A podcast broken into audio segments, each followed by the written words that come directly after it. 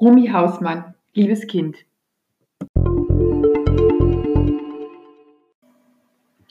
Es ist gar nicht so einfach, über das Buch von Rumi Hausmann zu sprechen, denn dieser Thriller hat so viele unerwartete Wendungen und Winkelzüge, dass man immer Gefahr läuft, zu viel zu verraten, wenn man ein bisschen vom Inhalt erzählt. Aber wir können einfach mal am Anfang beginnen, nämlich bei der Autorin.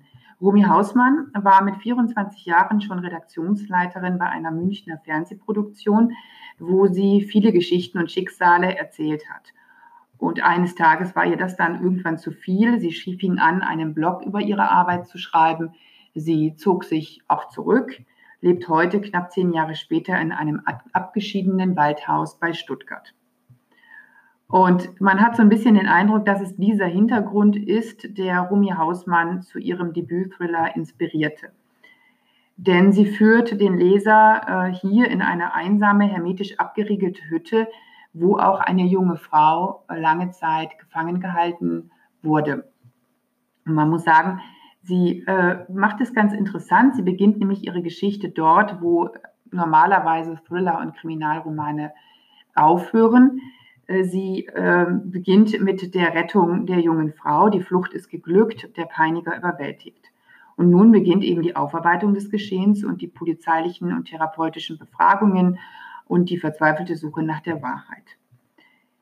Sie macht es ganz geschickt. Sie lässt nämlich die Protagonistinnen erzählen aus ihren verschiedenen Perspektiven, sowie ähm, Hannah, das Kind, und Matthias, den Vater von Lena, eines der Entführungsopfer. Mit jedem Satz so scheint sich das Geflecht zu entwirren und man merkt dann äh, ziemlich schnell, dass das nicht der Fall ist, dass äh, weiter irgendwelche Verstrickungen sind, die man noch nicht so ganz blickt. Irgendwas passt eben nicht zusammen. Irgendwie hat man auch das Gefühl als Leser, da ist noch so ein drohender Schatten und das Böse ist noch nicht so wirklich aus der Welt geräumt. Das ist spannend, natürlich. Ähm, auch die komischen Verhaltensweisen der äh, Protagonisten zerren zunehmend an den Nerven der Leser. Allerdings mir ging es so, dass nicht nur das ein bisschen, sagen wir mal, nervenaufreibend war, sondern ähm, auch die etwas, ja, wie soll man sagen, zähe Erzählweise bisweilen zumindest. Also man wünschte sich doch, oder ich wünschte mir zumindest eine etwas flottere Erzählweise, eine etwas raschere Auflösung von so manchen Handlungssträngen. Ähm, diese atemberaubende Spannung wird oft konterkariert durch etwas zu langatmige Passagen mit Abschweifungen, die einfach Tempo rausnehmen, wo es nicht nötig tut.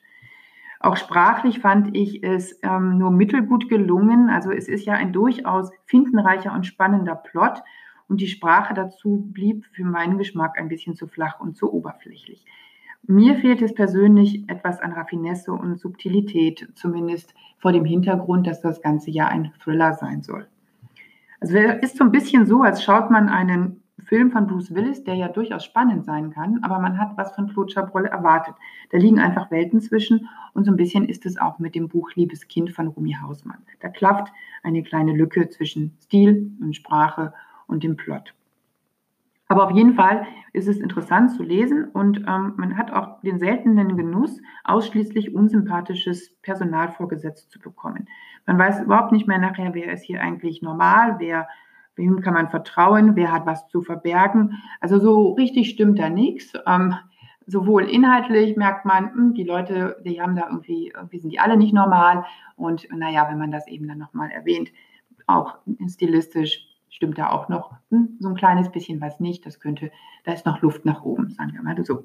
Aber für eine angenehme, lockere Urlaubslektüre auf jeden Fall zu empfehlen.